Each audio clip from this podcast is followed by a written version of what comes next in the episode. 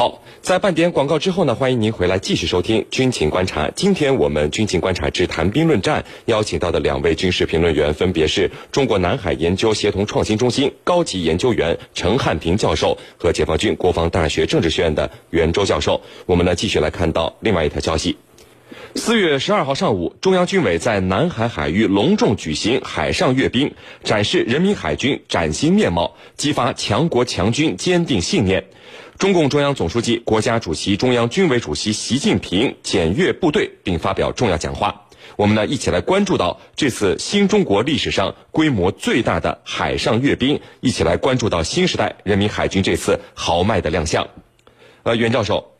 嗯，和新中国同岁的人民海军已经走过了六十九个春秋了啊！从一九五七年、一九九五年、二零零五年、二零零九年呢，是分别举行过四次海上大阅兵，加上这次的阅兵是第五次。那么这五次阅兵，呃，人民海军的发展轨迹是什么样的呢？给我们先简要分析一下。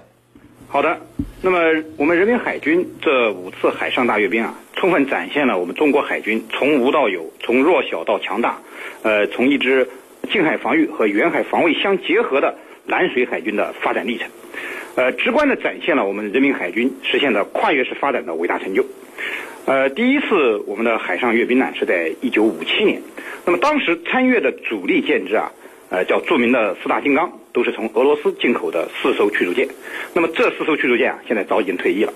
和今天的南海大阅兵相比呢，那一次阅兵，呃，只能说是人民海军的周岁宴。那么它宣告的是，人民海军自诞生之后可以独立的行走江湖了。而此后进行的1995年的海上阅兵和2005年的海上阅兵呢，呃，虽然规模也不小，那么人民海军呢也是精锐尽出，但是，呃，他们所展现的呢。呃，也只是我们第一代具有远洋作战能力的。你像哈尔滨舰，二零零五年呢，则展现了呃零五二 B，呃，还有从俄罗斯引进的现代级驱逐舰为主角的呃这些比较现代化的军军舰。那么这两次阅兵举行之时啊，实际上是中国海军与世界海军的发展步伐呃已经呃拉开了距离的这个时期。那么这一时期呢，中国海军的装备发展虽然有些进步，但是与世界海军强国相比。呃，我们的差距不是缩小了，反而是进一步拉大了。那么，特别是在这一时期，你像十分活跃的日本八八舰队，那么中国海军的现代化程度和总体规模，实际上和当时的日本海上自卫队相比呢，都是远远落后了。而到了二零零九年的海上阅兵的时候呢，中国海军呃又有了一个比较快的发展。呃，国产的新型驱逐舰，你像零五二 C、零五四 A 都相继问世，呃，并且在这次阅兵中。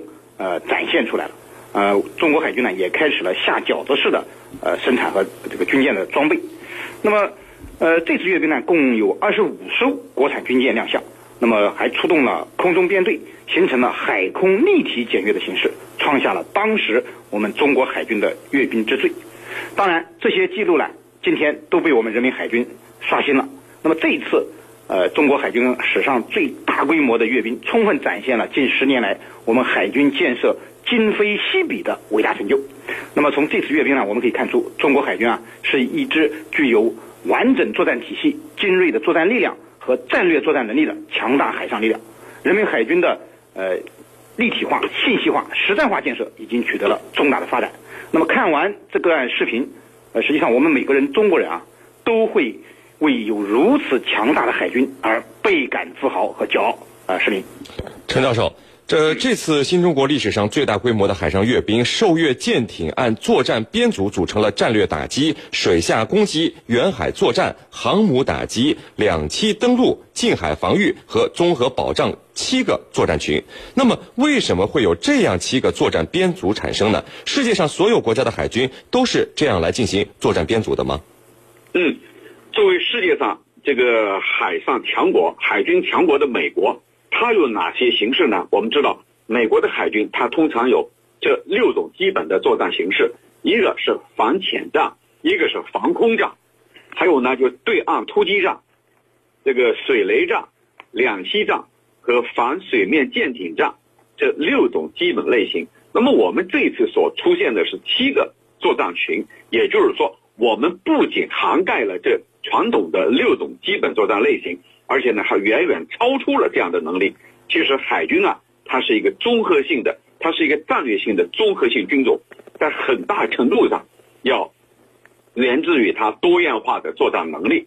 那么我们来看这几个方面的能力，第一呢就是呃战略打击，这个战略打击啊就是按照我国的核政策，在海上对对方目标实施核威慑或者核打击，前提是按照我国现行的核政策。那么水下攻击呢，就是指通过潜艇对对方对敌人实施一种出其不意的军事打击。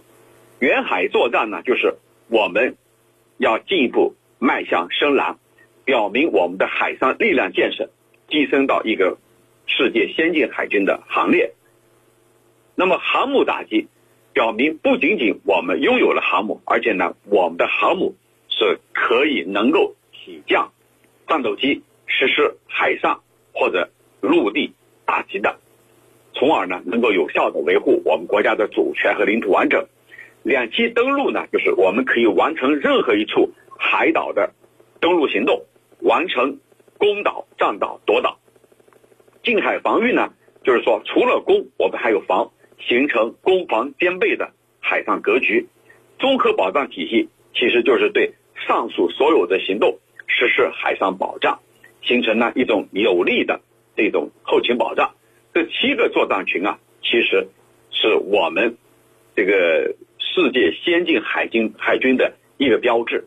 那么或者说，我们正在迈向一个先进海军的行列，或者说，我们正在逐步逐步形成这样的这个打击能力。那么，我觉得和前几次的这个海上阅兵相比，这一次的确是。让所有的人都为之振奋。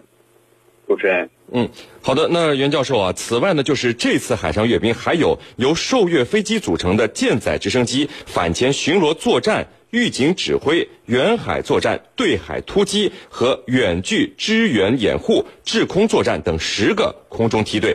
这十个海军空中梯队所展现出的又是一个什么样的作战能力呢？好的。哎，刚才陈教授给我们分析了水我们水上受阅的舰只组成的七个作战群，呃，展现的是中国海军具备呃完整的一个海上的多元化体系化的作战能力。呃，实际上这次空中组成的十个梯队呢，同样表明了中国海军在空中的多元化和体系化作战能力，而这两者相加，就是全面展现出中国海军海空一体的体系化作战能力。呃，刚才陈教授给大家也介绍了，呃。这种作战能力呢，其实并非所有的国家都能像中国海军那样，按照作战要素对海军的受阅舰艇进行编组。那么，呃，空中实际上也是一样，这样的十个作战编组，你像从侦察、预警、反潜巡逻、呃预警指挥、制空作战、对海攻击、远远距离支援等等，那么这些全要素的展现呢，也并不是所有的国家都能做到的。呃，目前来看呢，也只有美、中、俄。这样少数几个呃世界军事强国能够做到全要素的展现，呃，可以说啊，海军的我们中国海军啊，现在空中作战要素也是非常齐全的。那么这次所展现的中国海军，呃，不仅仅是可以纵横远洋深海，而且啊，它我们的志向还在蓝天和星空。呃，实际上没有制空权的海军，它是无法确保有效的制海权的获得的。呃，海空一体。已经成为现代海军的一个发展趋势。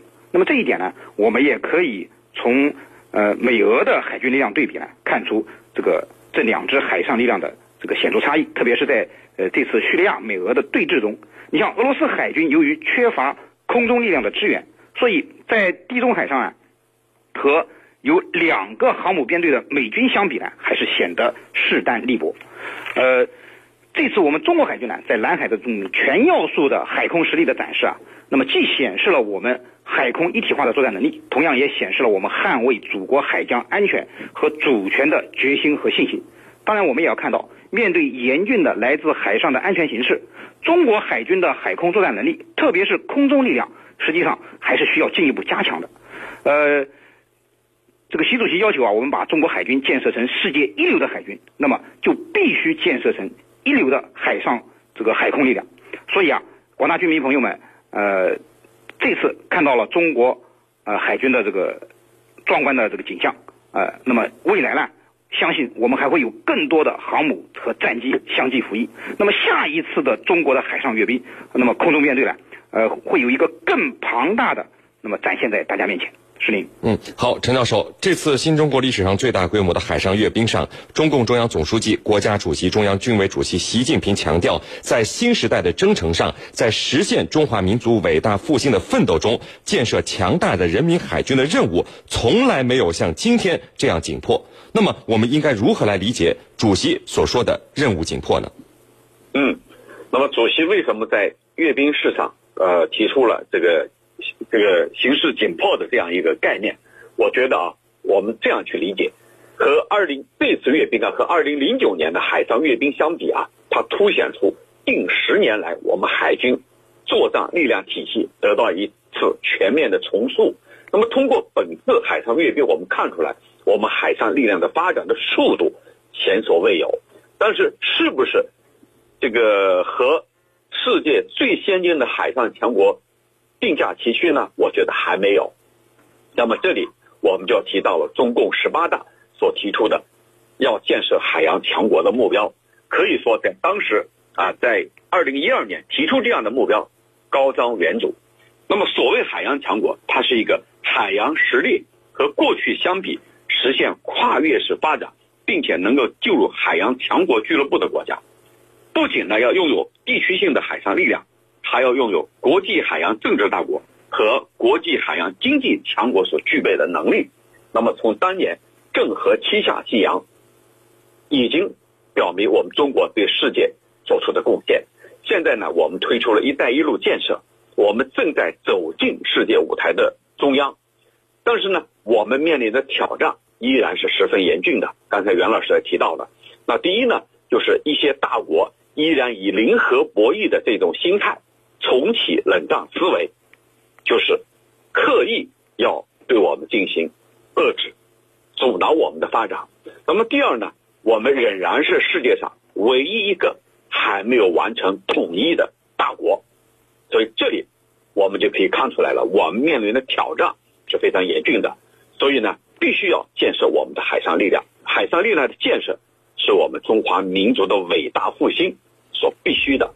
所以，习主席。对我们提出了这样的要求，也是对我们海军官兵的鞭策。主持人，好的，非常感谢我们的两位军事评论员今天给我们带来的精彩解读，谢谢两位。深入军情一线，直击世界风云，军情观察。好，接下来呢，进入到网友谈兵环节，看看我们的军迷朋友们在网上都给我们的评论员们呃提出了哪些问题。好的，我们看到有军迷朋友问说，呃，陈教授，这个海军刚刚搞完海上大阅兵，紧接着就要转战台湾海峡实弹演习，这传递出了什么样的信号呢？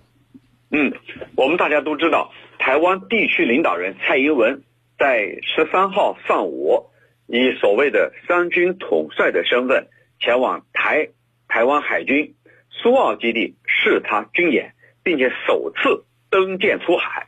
这样一个举动和我们转战到台海进行实战演练，我想居民朋友们一定能够联想到这其中的关系。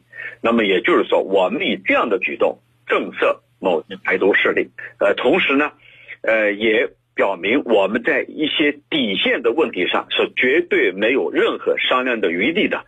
如果某些势力误判局势，那么必然。会搬起石头砸自己的脚。这里呢，不仅是针对台独势力的，还有呢，针对美国特朗普政府刻意推出的所谓的台湾旅行法，一心要跟台湾这个谋求某种半官方或者官方关系的保守派势力。所以这里头就是要震慑这些势力。主持人。好的，陈教授，我们看有另外一位军迷朋友问说，在叙利亚发生化学武器袭击事件以后，俄罗斯海军是宣布进入一级战备啊，美国则宣布随时可能对叙利亚动武，那么双方都处于极度紧张的状态。陈教授想请教一下，就是一旦美国袭击叙利亚，伤到俄军，是不是就意味着美俄之间就要开打了呢？嗯，我觉得这样的可能性是非常大的。昨天晚上我在电视台做节目的时候，我也提到了这一点。如果说俄罗斯的装备和俄罗斯的官员的这个官兵的呃装备受损、官兵伤亡，那么这可能意味着美国直接向俄罗斯宣战。那么俄罗斯的反击是什么？就是说，除了他会以 S 三零零、S 四零零防御系统来保护在叙利亚的军事基地之外，还会攻击对方的导弹源，就是说发射导弹的地方。那么这样的话，美俄之间很有可能直接交锋。这是第一。第二，目前在塔尔图斯港的多艘军舰，大概有十余艘已经离港。那么离港到底是干什么？其实他们就是一种海上的部署，为扩大叙利亚境内的防御纵深做准备，做好应对军事打击的准备。也就是说，俄罗斯所展示的这种姿态，就是我准备开战，准备应战。所以呢，在这种强势回应面前，我们看到特朗普这个他的推特上是有拐弯的。怎么拐弯呢？这我没有给出时间表啊，我说打也可能说不是现在，也可能是未来等等吧。这些就表明特朗普的说法明显是在。进行调整改变，那么给自己留一个台阶好下。因为面对一个强势的俄罗斯和绝对不服输的俄罗斯，那的确，所有各方都应该三思而后行，尤其是美国。